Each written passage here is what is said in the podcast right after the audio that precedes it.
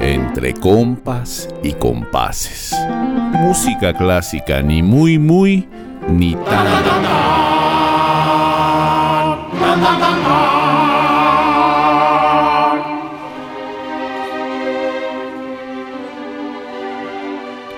Hola, ¿qué hongo? Todos los compas. Hola al pinche Mau. Hola al buen Miguelón. Hola, hola. Hola. Bienvenidos a este nuevo compás, donde hablaremos sobre la música de cámara. Pues viene derivado un poquito de lo que hablamos la vez pasada en el compás sobre la orquesta. ¿Cómo le llamarían? Como... No, no es como su hermana menor, porque Es como su prima y como la prima, pues se le, se le tiene respeto.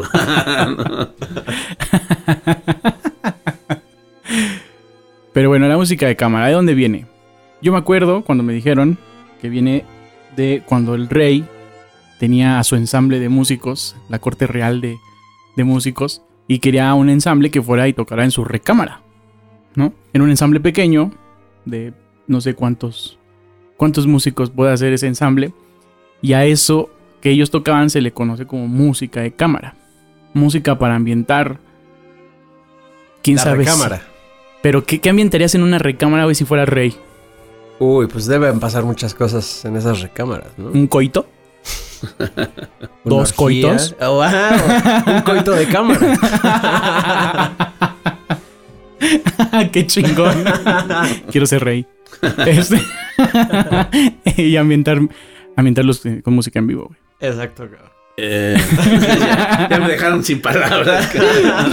Bueno, Ya, ya me- se atoró el y y- y con nosotros Maradona. Eh, Bueno.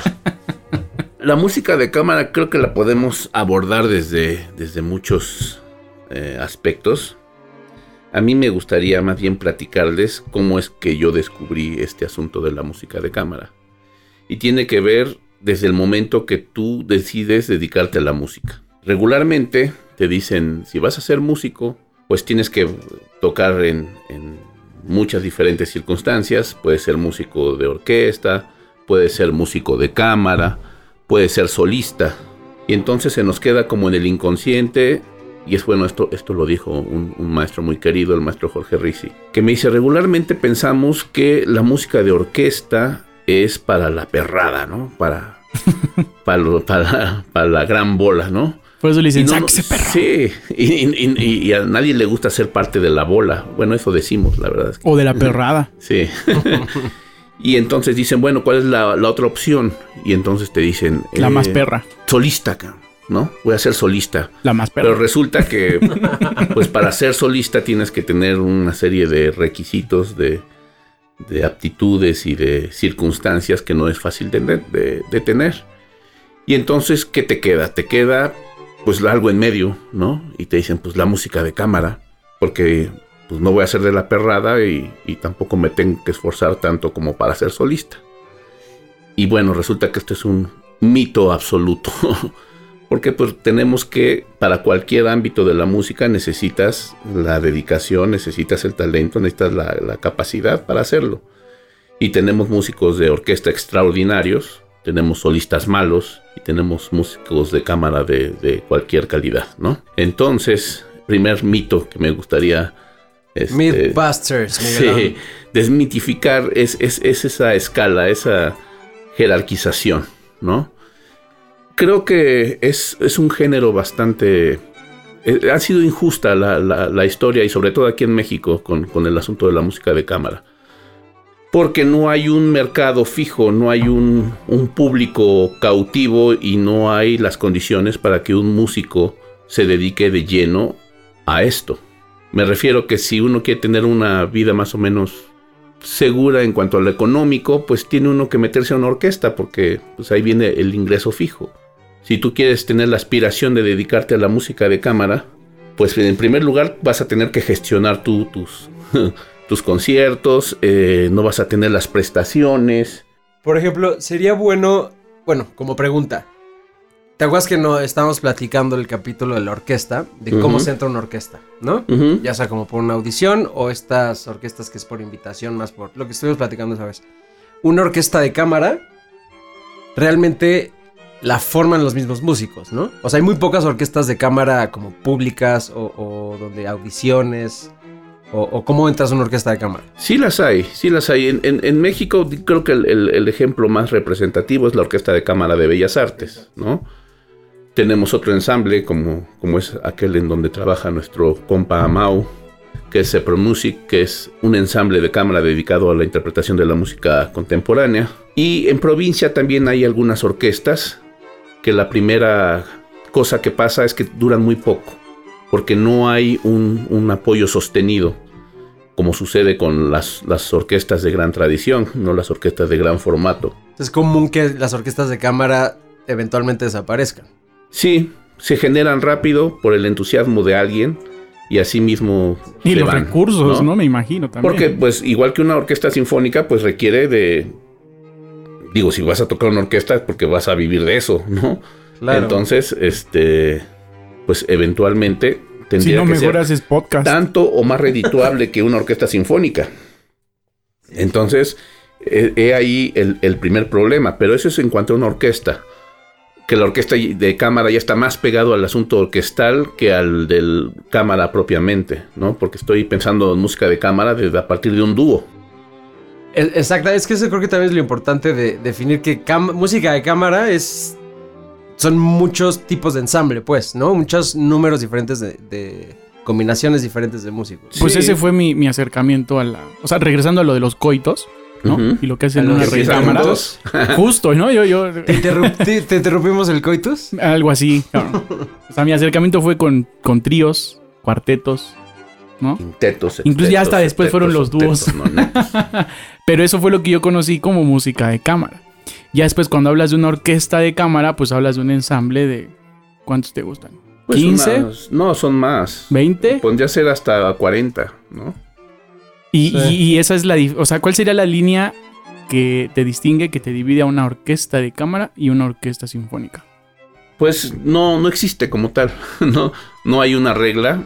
Por ejemplo, la misma Orquesta de Cámara de Bellas Artes aquí, bueno, eventualmente contrata extras para de alientos, por ejemplo, Para completar, ¿no? para, para completar y hacer sinfonías de Mozart o Haydn. Pero, por ejemplo, esa orquesta nunca te va a tocar eh, una sinfonía de Mahler. No, O No, o sea, no, porque no es el, no. el repertorio que ellos, por el mismo, o sea, como por la naturaleza de su, o sea, de lo que son, no, no llevarían una, una orquesta tan grande porque justamente tienen que mantener ese, como ese tamaño, ¿no? O sea, no van a contratar 80 extras. no. eh, Bueno, y ahí sí tiene que ver con el, con el tamaño, porque eventualmente sí pueden tocar la música, hay arreglos incluso. El tamaño sí Claro, importa. Pero totalmente. Sí, Sí, el tamaño sí importa. este es básicamente el formato, ¿no? O sea, Exacto. música de cámaras es más poquitos músicos que música sinfónica. Dejémoslo solamente así. y bueno, viene el, el- el asunto de exactamente qué es la música de cámara, ¿no? Porque de repente dice, bueno, es que son poquitos músicos. ¿Y qué tal que traigo yo mi guitarra y mi acordeón y, mi- y mis maracas?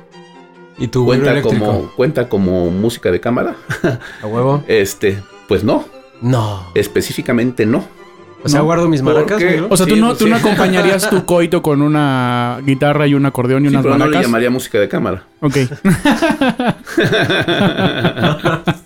Entonces, este. El, el término, curiosamente, aplica únicamente para la música clásica, la música académica, la música de Eh, concierto. Y no es una cuestión de, de Sí, o sea, discriminación. un es- es- trío, no lo- o sea, un trío de guitarras, ¿no? Onda, los Ajá. panchos, no le vas a llamar... eh, Música de cámara. Música de cámara, exacto. sí, ¿no? A un mariachi no le vas a Sí, llamar música de cámara. No, no estamos hablando de- del valor de la música, simplemente Sí, estamos de cómo hablando a- del a lo que formato. aplica, ¿no? El concepto en sí. ¿no? Sí. Entonces no, no, no aplica. Y entonces de repente uno dice, bueno, ¿y si yo toco una música de los Beatles en arreglo para, para cuarteto de cuerdas, música de cámara o no? Ahí viene la pregunta. ¿no? Pues- ¿Y por qué sí y por qué no?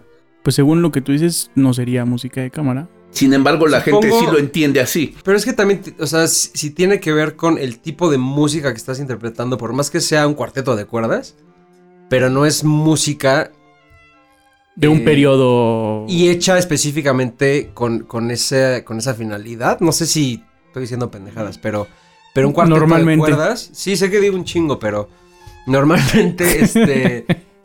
o sea, por eso solamente aplica música como de concierto, ¿no? Y es lo que hemos caído muchas veces en eso, güey. De que hay muchos términos, lo de música programática, ¿no? El otro día. La, La- música la- la programática. ambigüedad de los exactamente. términos, ¿no? O sea, suele aplicar solamente a cierto tipo de música. Sí, y eso no lo determina uno. Si, si ves las definiciones, pues resulta que a veces son muy claras, pero también tanto la- lo- los conceptos como los vocablos mismos van en función del número de hablantes que lo practiquen y lo digan y lo escriban. Entonces, finalmente, a veces no es lo que uno quisiera que significara, sino lo que, eh, es. Lo que es, lo que, lo- lo que la gente va entendiendo por eso. Y en ese sentido es curioso porque si yo llego con un cuarteto a tocar a los Beatles, entonces la gente piensa que sí es música de cámara. ¿Por qué? No lo sé. Si llega uno con un trío de, de los Panchos, pues entonces la gente piensa que no lo es. Entonces volvemos a caer en la ambigüedad de, de los términos, ¿no? Entonces, bueno, entonces realmente, ¿qué es la música de cámara? Cada quien tendrá su, su definición, pero eh, si nos remontamos a la cuestión histórica, resulta que los primeros practicantes de la música de cámara, pues evidentemente no le decían música de cámara, o volvemos a lo mismo, ¿no? Sí, como Decían, vamos a llamar. Como carnal". los que decían de la música clásica, ¿no? Pues Y no, no creo que música. Mozart le dijera su música música clásica, de la misma manera que los primeros intérpretes de música de cámara no le decían música de cámara, porque no había otro tipo de música, era simplemente su música, ¿no? Probablemente se hacía la diferencia, y es así, entre la música popular y la música este, religiosa o la música de, de- las cortes, ¿no? Pero no tanto como el asunto de música de cámara, porque eso implicaría que hubiera otra, otra música, otra música que no fuera de cámara, que sería la sinfónica, y que en aquel entonces no existía. Entonces, ¿qué es la música de cámara? Pues seguimos con el asunto de una música clásica, académica, tocada con pocos instrumentos, ¿no? Y que por otra parte ha sido muy relegada, porque normalmente cuando nos dicen música clásica pensamos en eh, la música sinfónica. Nadie se pone a pensar en un octeto de Mendelssohn, o nadie se pone a, pensar en un trío de, de Borjak, ¿no? Este, inmediatamente nos remitimos. Es más, la gente se remite al foso de la orquesta, ¿no? Que, que es para la ópera. Difícilmente pensamos primeramente en, música de cámara. Y ahí viene la- la verdadera injusticia, porque es mucho más antigua la música de cámara que la música sinfónica, y también es la parte medular de la historia de la música occidental como la conocemos, la música clásica. Muchos dicen que es como la, la- la columna vertebral porque es eh, la síntesis de las ideas musicales del, del compositor en- en su forma más pura. Claro. Entonces, obviamente, pues es más vistoso una orquesta en donde tienes a 100 músicos. Sí, unas y por eso- sonoridades sí. brutales, una combinación, colores, todo eso. Y ¿no? por eso es que justamente eh, persisten más, porque es como un patrimonio, como un bien que resulta atractivo para los, los eh, recaudadores de impuestos, ¿no? Entonces, bueno, eh, el Estado tiene su orquesta sinfónica, pero ¿qué pasa con un cuarteto, con un trío? Tendría que tener uno, ¿no? Y es mucho más barato y la música es de tanto o mayor calidad a veces que la sinfónica y sin embargo Pero es no menos hay... show también, ¿no? Creo que también es lo que lo hace más eh, rentable una orquesta sinfónica. Que sí impacta ver a 100 cabrones tocando juntos, digo, como sonando súper cabrón, con chingo de percusiones, chingo de metales. Pero me parece que el show podría ser mucho más atractivo, o pues más show, que ver a eh, un quinteto de alientos, por ejemplo. Pues No, sí, pero- pero... justamente lo que te están vendiendo es el show, no te están vendiendo Ajá, la música. ¿no? Totalmente de acuerdo. O sea, lo que te venden es algo visual, no, no auditivo. Lo- o sea, lo que, a lo que me refiero es que lo que la gente quiere, y por eso le meten tanto ese pedo, es de que el show es lo que también la gente está buscando. Como este, el violinista este que trae a su orquesta y las vistas todas de quinceañeras. Ah, el ¿Cómo se llama? Se me fue su Andrés nombre. Río, ¿no? Ándale. Sí. Él, él te vende el, El show. show, claro. Él te vende el show. El show. Sí, y sí, a lo mejor porque trae sus Y, pero Stradivarius, pero... lo- y lo hemos dicho, cada quien hace su labor, pero a final de cuentas ese güey te llena... eh, y te llena un chingo de foros y hace giras y todo el pedo, güey, ¿no? Cosas que no hace muchos grupos de cámara, como los que está hablando Miguel. Y también puede, por ejemplo, el, el David Garrett, güey, ¿no? Ese güey ni siquiera, sus shows ni siquiera toca música clásica, güey. O sea, está tocando su violín, arreglos de música actual, ¿no? En el violín con su pinche matota así meneándola al viento, güey, siendo un pinche Adonis, güey, y eso es lo que la gente quiere ver. Pues hasta ¿no? hizo su película. Exacto, güey. Quiso ser Paganini Exacto. y se la produjo él, creo. Y en lo que vende ese güey es el show. Hace su labor, estemos de acuerdo o no, pero realmente, un poco regresando a esta parte de lo que. ¿Por qué las, las nos llama más la atención una orquesta sinfónica? Es, ¿Te llama más? que por llama menos. Por el show. Pues sí, O sea, pero el show ahí, jala ahí más estamos básicamente hablando de cosas extramusicales. Y esa es la parte que a mí me gustaría rescatar. ¿Por qué no podemos hablar únicamente de la música? En cuyo caso la música de cámara es tan o más valiosa que la sinfónica. Pero podríamos decir que entonces la música de cámara es la que fue escrita originalmente para un ensamble de instrumentos clásicos. Así es. Y eso ya quedaría, dejaría obviamente de fuera a los tríos, los mariachis, las bandas de rock. Porque todos son ensambles pequeños que podrían encajar En la descripción. de música de cámara, ¿no? Sí, Por sí, ejemplo. sí. Y eso que no nos hemos metido al asunto contemporáneo, porque pues, si tenemos cinta magnetofónica y tenemos otros recursos que no son los instrumentos convencionales, pues entonces ya se lo piensa uno para decir si es música de cámara o no, ¿no? Entonces, creo que lo, lo importante es pues, no decir exactamente qué es la música de cámara, sino que entendamos de qué se está Y el valor. Hablando, Que creo que es un poco lo que vas tú, ¿no? O sea, Ahora, sí, rescatar énfasis también en el, eso. el- el valor de esa música. Ahora, ¿qué pasa? De repente tenemos que tocar en ensambles pequeños para algún trabajo. Y entonces, ¿qué es lo que hacemos? Sacamos las famosas carpetitas, Ah, bueno. en donde tienes tu pequeña serenata nocturna de Mozart, en donde tienes arreglos de, de la serenata de, de Schubert, El canon de o tienes el Pachelbel, canon de Pachelbel o el área de la tercera suite de Bach.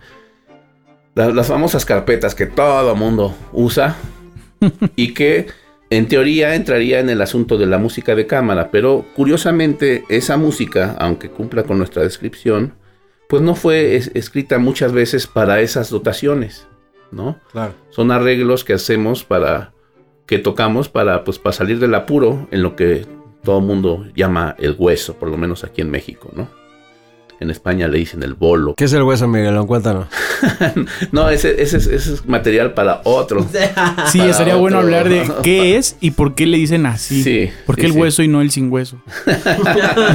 ¿Y de dónde salió el hueso? Sí, ¿Por, por- qué tiene hueso? ¿Y por qué no? no? Exacto. ¿Y por qué les gusta tanto a los músicos? El, el- el- el rollo es pues rescatar la verdadera esencia de la música de cámara, que tiene algunas diferencias importantes con la música sinfónica. ¿Cuáles Y- serían, güey? O sea, Por ejemplo, te dicen nombre. en la música sinfónica que tú tendrías que seguir la batuta del director. ¿no? Y hay colegas que se empeñan en, en pensar que eso es una regla inamovible y que tiene cierto sustento, pero no es absoluto. Y en música de cámara, tú tienes que reaccionar Al hueso. Ajá, y al sin hueso. Tienes que reaccionar a lo que esté haciendo tu, tu compañero. Es una especie de complicidad, de entendimiento que no se da tanto en la música sinfónica, a menos que la, eh, la orquesta sea de un nivel ya muy, muy, muy elevado, en donde cada músico está al pendiente de lo que está haciendo casi cada sección, cada músico de la orquesta. Y estás, por una parte, reaccionando a eso y por otro lado interpretando lo que el, el director quiere decirte. Pero se, se maneja más a nivel de música de cámara el asunto de reaccionar absolutamente sin ninguna batuta, sin ningún director. Y es eh, la música que suena es resultado de la interacción de los músicos que, que están haciendo sonar su instrumento. Entonces, esa es una, una diferencia muy, muy importante, más allá del número de músicos que, que integran la agrupación. Ese es solamente un, un ejemplo de Y cuál también es la diferencia. Creo que una, una diferencia importante creo que es la, la exposición que tiene cada uno de esos músicos, ¿no? O sea, porque al ser un grupo más pequeño, creo que la cualquier error o cualquier desperfecto es mucho más notorio y puede afectar mucho más al resultado final, ¿no? Como una manera que, que el público, la gente que está escuchando lo note mucho más que en una orquesta sinfónica, que si el güey que está en el último atril de violines, de hecho, lo que sea, de repente te da una nota mal, igual puede pasar enteras, medio enteras, desapercibido. claro. También depende mucho el tipo de música que estés Y de la tocando, orquesta. ¿no? Si estás tocando, eh, no sé, Mozart, ¿no? Alguna sinfonía clásica, se hace, o sea, una sinfonía clásica, una orquesta sinfónica normalmente recorta la cuerda también. Para hacerlo un grupo más enfocado como si fuera algún grupo de cámara. Sí, No, pero en un estás tocando una sinfonía de Shostakovich, güey, ¿no? O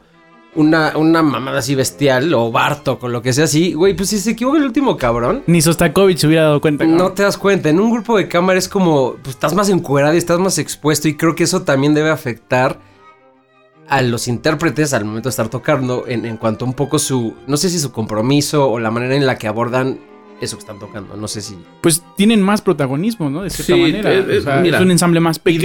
Idealmente, Exacto. Idealmente, ese nivel de compromiso y esa calidad tendría que darse independientemente del formato en el Sí, cual en el estuvieras mundo ideal, trabajando. güey, pero ¿no? hablemos de la realidad. Bueno, ¿no? mientras O sea, no sea control de calidad ricolino, porque puedes tener. No, la algún- realidad es que hay, hay grupos que se arman para tocar música de cámara y que tocan más feo que cuando tocan en orquesta, ¿no? También eso pasa. Pues sí Entonces, debe pasar de todo, ¿no? Sí. Entonces pero digo, eh, hablando un poco utópicamente, la calidad de la, de la interpretación tendría que ser igual independientemente del formato, pero ciertamente, pues cuando tocas con otras dos personas, con otras tres personas, pues estás más encuerado, ¿no? O sea, es absolutamente transparente y, y se nota. Y dependes también más de esas otras personas, ¿no? O sea, Sí. en una orquesta sinfónica, si se equivoca el güey de que está a 10 metros de ti, ni cuenta te diste tú a lo mejor. Pero si estás con tres cabrones, pues sí se están como que soportando más uno al otro, creo, ¿no? Y Sí. hay una complicidad como más fina, más... Sí, Debería exactamente. de. Debería. La música de cámara requiere de un trabajo más fino Claro. y más de preparación, creo yo. Por Y el darte un ejemplo. también, ¿no? De lo que estás haciendo, sí, creo. sí, o sea, sí, un- absolutamente. No sé si alguna vez les, les conté la, la- la anécdota de cómo fue que fui a estudiar Ya, sácate la las anécdotas, especialidad. No, la, la- la especialidad de música de cámara, porque yo soy, estudié música de cámara específicamente, ¿no? Cosa curiosa porque finalmente lo que a mí me da de comer es la música sinfónica, ¿no? Pero yo estudié para hacer música de cámara. Bueno, yo hay no arquitectos que manejan Uber. Sí, sobre todo son violistas, ¿no? Pero el, el- el asunto es que sí necesitas una formación específica para hacer la música de cámara y eso muy pocas personas lo saben aquí, ¿no? O sea, si tú quieres estudiar música de cámara, tendrías que estudiar con una persona pues que viva de tocar música de cámara. Porque últimamente pues se ha especializado mucho todo. Digo, siempre están los monstruos que no sé cómo le hacen para hacer todo, pero pues hay quien estudia para, para música de cámara, hay quien estudia para solista, hay quien estudia para música antigua, hay quien estudia para música contemporánea, hay quien les gusta la música pop y con sus recursos académicos hacen versiones de crossover también. O sea, hay mucha, mucha especialidad. Pero justamente para la música de cámara sí necesitas una formación. Esta formación pues la, la- la hice en la escuela Reina Sofía, en, en España.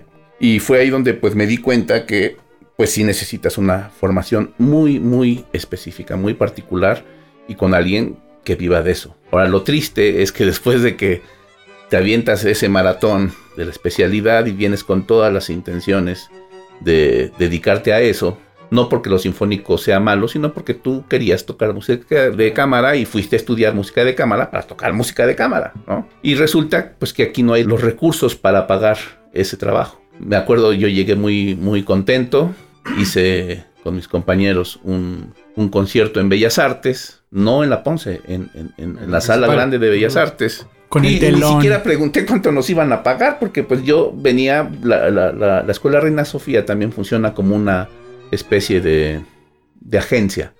Entonces ellos te promueven, te venden y pagaban muy bien, en euros.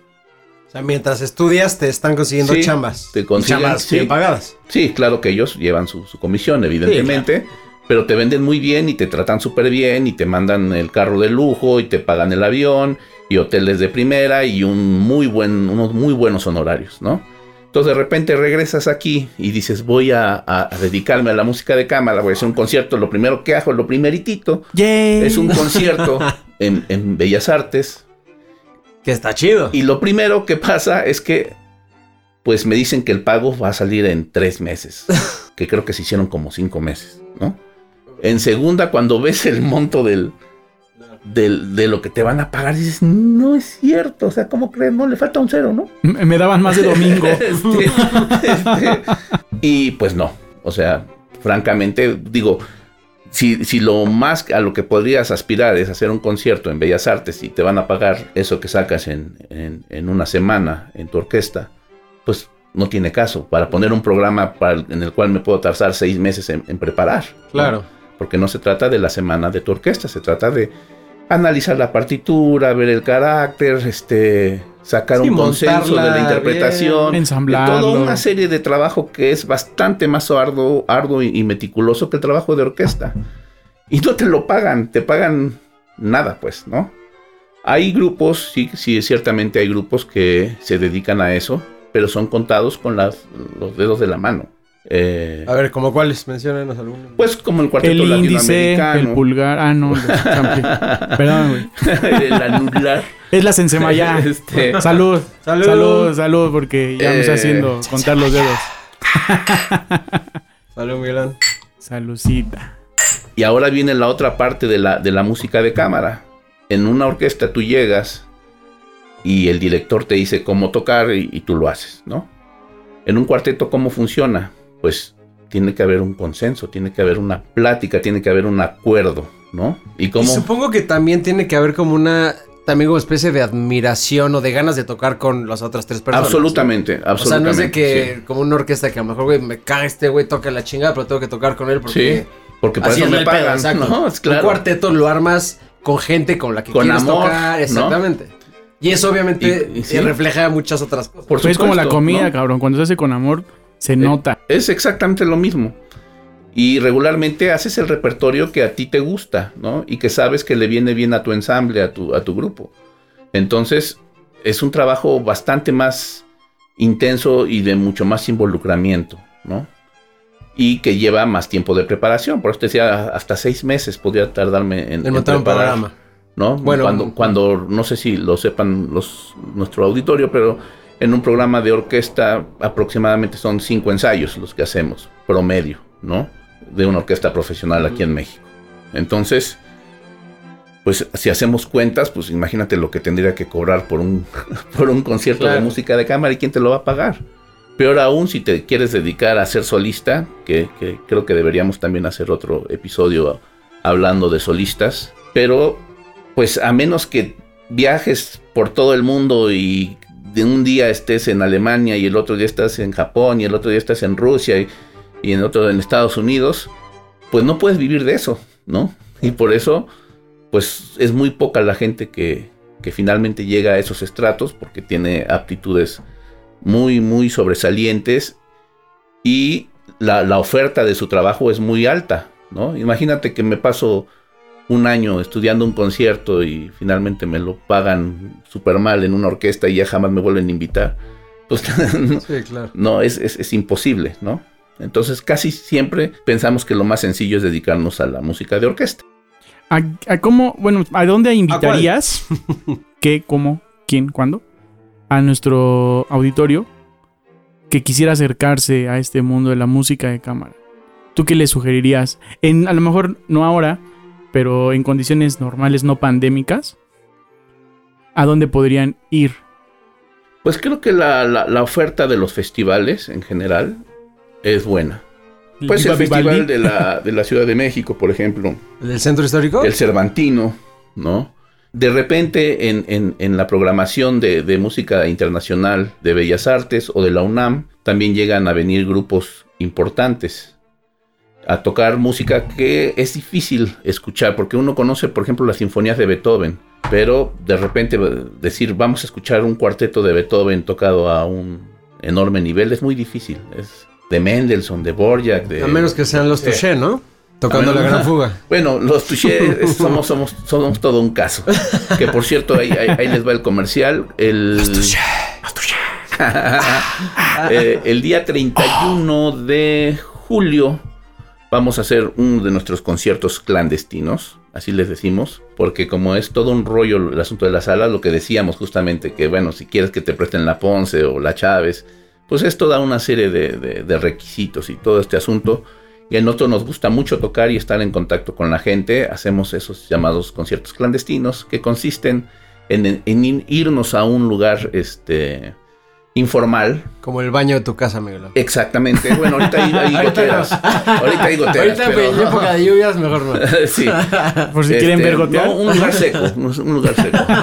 Este, hacemos una serie de conciertos que no es exactamente el repertorio clásico, metemos eventualmente algo, pero son eh, Meten hueso.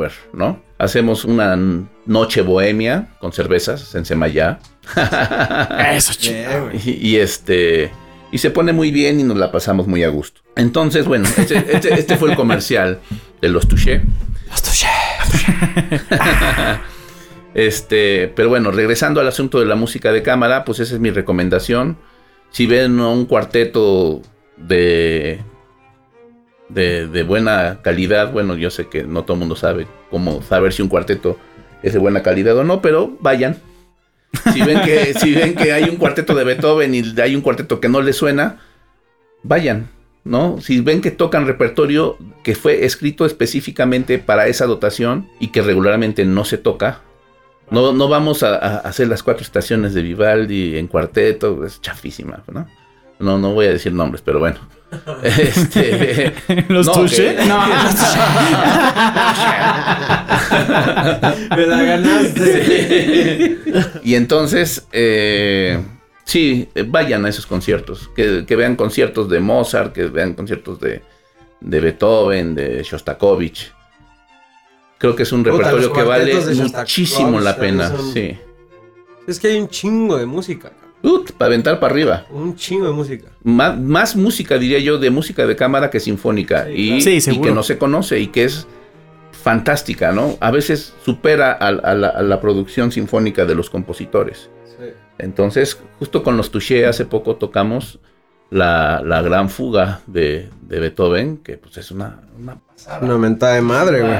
De sus obras más valiosas, y no lo digo yo, eso es, es- es- es reconocido por los especialistas, aunque también es una cuestión de gusto, pero es una de sus obras más sobresalientes, por encima de, de muchas de sus sinfonías más conocidas, ¿no? Es una música de una complejidad absoluta y de una trascendencia brutal. Entonces, por ejemplo, esa es una, una de las obras que deberíamos conocer y, y muy poca gente la conoce, ¿no? Los cuartetos de Shostakovich, de Mozart, de Haydn, muchísimo repertorio, ¿no? Entonces, pues a conocer es- este repertorio. Sí, yo creo que ahorita eh, también está bueno invitar a la gente a que se escuche la playlist de este podcast, bueno, de este episodio, justamente donde vamos a poner, pues, lo más que podamos, una Pues selección. podríamos hacerle recomendaciones. de música de recomendaciones de para que, Por algo que se ejemplo. puedan empezar a, a empapar un poco de eso. Una ¿no? de mis piezas, no podría decir que tengo una favorita, pero sí es una que nunca me, no me canso de escuchar. Es el septeto de Beethoven. A mí Ah, me huevo. encanta, me encanta. Eh, esta pieza, Introducción y Alegro, de Ravel. Y el trío El Dumki, de Borjak, por ejemplo. Ah, ese no lo topo, ¿eh? No, pues deberías de escucharlo. Pero pues a ver ustedes, avienten, avienten, vamos armando la playlist. Para que Pues, sepan qué es lo que van a escuchar. Yo hace ratito mencioné la, la gran fuga de Beethoven, creo que debería escucharse. O cualquiera de los cuartetos, si, no- si les parece demasiado, porque a veces sí, eh, ese cuarteto es un poco saturante, tiene tanto material y es tan, tan brutal, es como un poco si fuera heavy metal, ¿no? Eh, a veces satura un poco. Si, si ¿Pero quieren cuál, la empezar gran fuga? La gran fuga, Mm. sí. Es que sí está muy atascado. Sí, sí, si quieren algo un poco más light como para comenzar a conocer la producción de cámara de Beethoven, recomiendo el Opus 18, ¿no? Los, los Opus 18 de, de Beethoven. Hay música que ha sido muy exitosa dentro de, la gente que se ha asomado a este mundo de la música de cámara. Por ejemplo, el, cuarteto de las disonancias de, Mozart es, un clasiquísimo. Este, el, cuarteto 8 de Shostakovich es otro gran favorito. Este, el cuarteto La Londra de Haydn. Eh, Música de feria, de revueltas. música, por supuesto. Ah, música de ese Feria de también me Revueltas. también muchísimo. chingo. Música Sí. mexicana de cámara, imperdible, por supuesto. Oye, Gili, pero dinos cómo oír esa playlist, porque a mí no me queda como claro. Si yo quiero oír la playlist de un episodio de, de acá, de, de- de los, de los compas, ¿cómo le hago? Eh, ya están agregados en cada episodio del podcast el link que te va a llevar a la playlist de ese capítulo. En la descripción de cada capítulo. Así pueden es. encontrar un link a la Y si no, buscas el perfil en Spotify de Entre Compas y Compases. Y Y, ahí vas a encontrar playlists. las playlists que están numeradas con cada compás. Wow. Muy bien. Qué Pues cosa más saben, pinche organizada y Me sorprende. Perfección, güey. Uf. Perfección pura. Ni la música de cámara. Salud. Pues salud. Saludcita. Sensemaya. Eh, a mí me gustaría decir un poco en relación a por qué eh, se desarrolló la música sinfónica si antes solamente estaba la, la música de cámara. Uno tendría a pensar eh, que no fue suficiente la música de cámara para satisfacer Nunca es las necesidades sociales de una época. El tamaño importa. Y resulta este, que justamente la música de cámara comenzó a cederle su, su lugar a la música sinfónica, justamente por la burguesía, cuando empezó la burguesía a, a adquirir cierto poder y a despertar el interés cultural también, ¿no? Se hicieron los primeros conciertos públicos, esto tiene mucho que ver. Antes, pues la música estaba restringida a, a las cortes o a la iglesia. Claro que había música para el pueblo, con, con los juglares, con los, eh, pues, los trovadores, los, eh, etcétera, ¿no? Justo, co- como este entretenimiento hacia, hacia el- la burguesía, hacia la monarquía, hacia las cortes. O sea, ¿cuál era el objetivo principal de la música de cámara? Era, era dos, solamente habían dos. O era Ambiental. entretener, entretener, o, o- o- o más bien llenar esa necesidad musical de la gente que tenía esos puestos, ese, poder adquisitivo.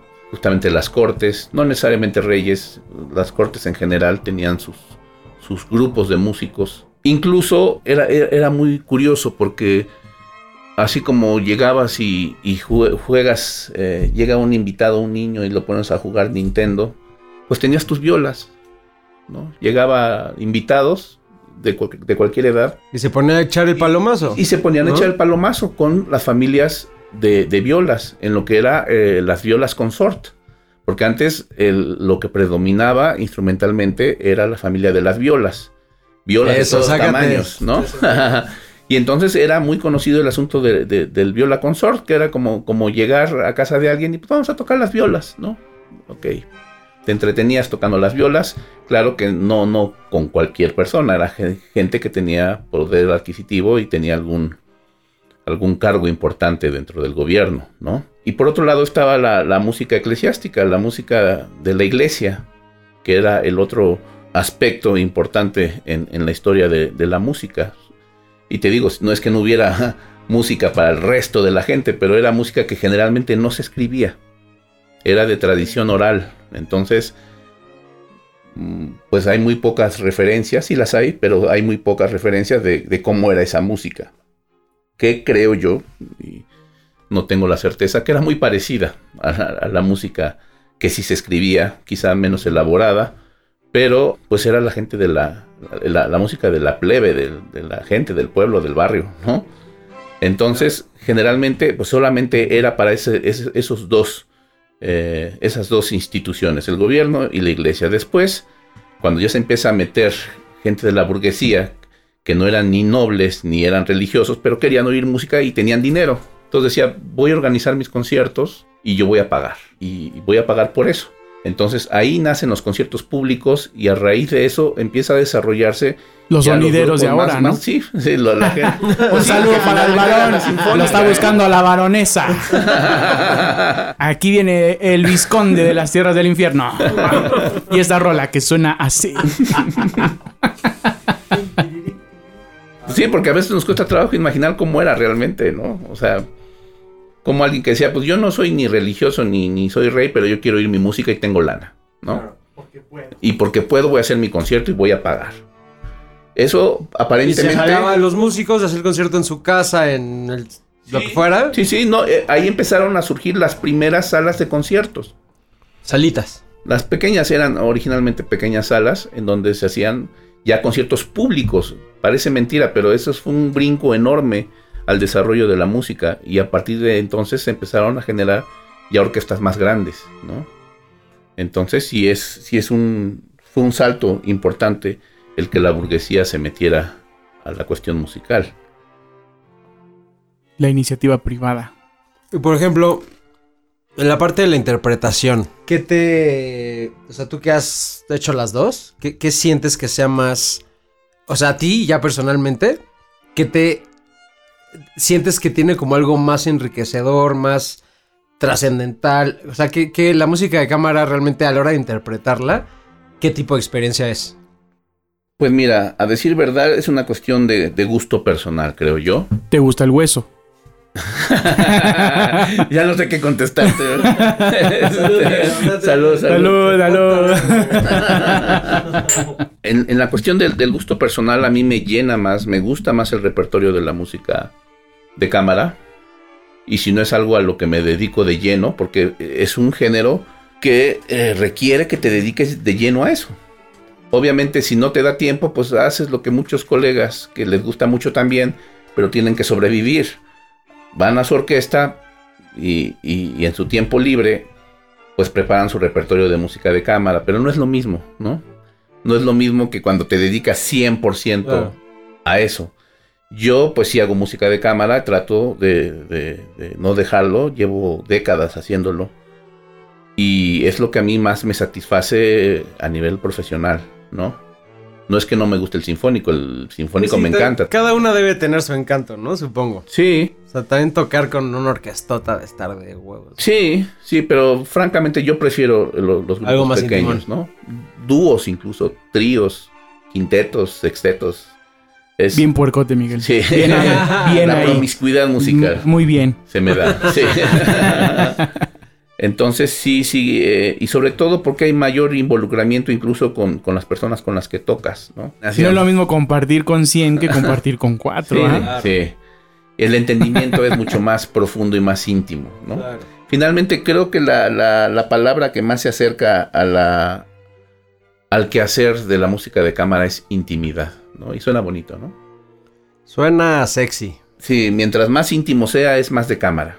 Ya cámara suena sexy, pero Exacto. intimidad y de cámara, ¡uf! Cámara. Es una pasada. Vámonos. Es una pasada. ¿no? Cámara, ya se la Entonces, saben, banda. Se los recomiendo.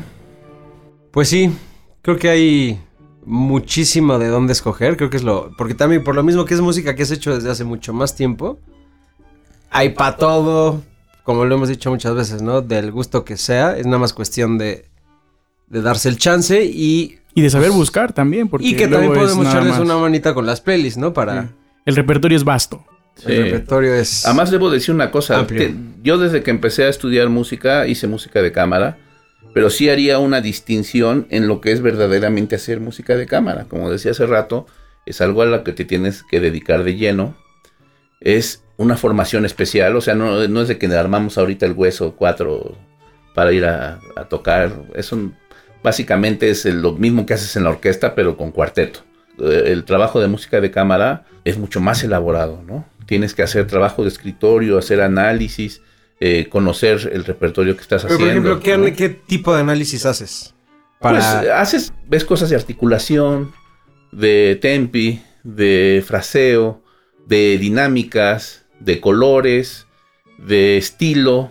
Son muchos aspectos que tienes que, que conocer se clavan a analizar cuestiones teóricas Tendría como a ver qué progresión armónica está utilizando. Tendría o sea, que ser así, por supuesto. Okay. Ahí, ahí en la escuela, de, donde estudié música de cámara, se hacía un claustro de los profesores. Era un trabajo muy diferente que el que se hace aquí de, de pedagogía. Y tu profesor de, de, instrumento de música de cámara, en, en, en mi caso, decía, va a trabajar tal cuarteto esta semana. Entonces al maestro de historia le decía, tú le vas a enseñar esto, al maestro de análisis tú le vas a enseñar esto, y todo, Para todos los maestros toda... tenían que trabajar contigo lo que tu maestro de, de instrumento eh, les indicaba, ¿no? Era muy personalizado el asunto. Y era para que entendieras esa rola sí. de todos lados. A la perfección, claro. Exacto. Sí, claro. Eh, o sea, tú te das cuenta inmediatamente cuando es un cuarteto armado, que cuando es alguien que, que se juntó ese día para hacer, sacar el hueso, ¿no? El nivel de entendimiento es, es, es, casi sexual, ¿no? Así se sacaba en el hueso. Sí, pues hueso. tal cual. Era, era este. Y hoy en día lo- los grupos de cámara hacen unas cosas monstruosas, son sobrehumanas. A ver, por ejemplo, algún eh, ensamble de cámara que recomienden. Yo tengo un, un- un grupo que a mí me sorprende porque uno podría pensar que incluso hacen música de hueso. este, que es el, el cuarteto EBN. ¿El cuarteto qué? EBN. El EBN. cuarteto, cuarte- no, es francés. Es francés y que hacen unas cosas increíbles, incluso cosas populares, ¿no?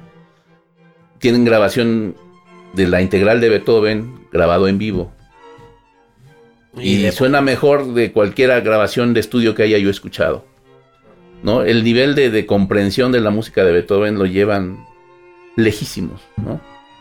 Entonces los escuchas y dices, wow. Pues seguramente tienen un increíble. trabajo como el que... Sí, mencionas, sí, ¿no? por supuesto. Sí, no, Mm. no, no. La, la formación que tienen es, es muy, muy superior, ¿no?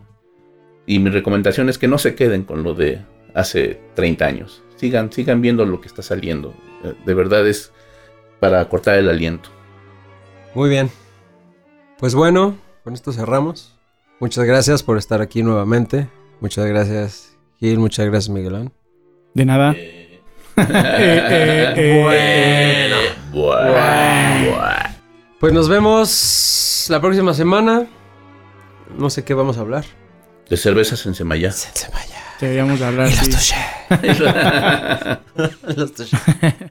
Pues cámara, mi gente. Pues bueno, Ya se la este, saben. Todo bien, ya se la sándwich. Siempre clásico. Nunca inclásico. Cuídense mucho. Lávense todo. Ahí nos vemos. Al rimón. Sale bye. Entre compas y compases. Música clásica ni muy muy ni tan.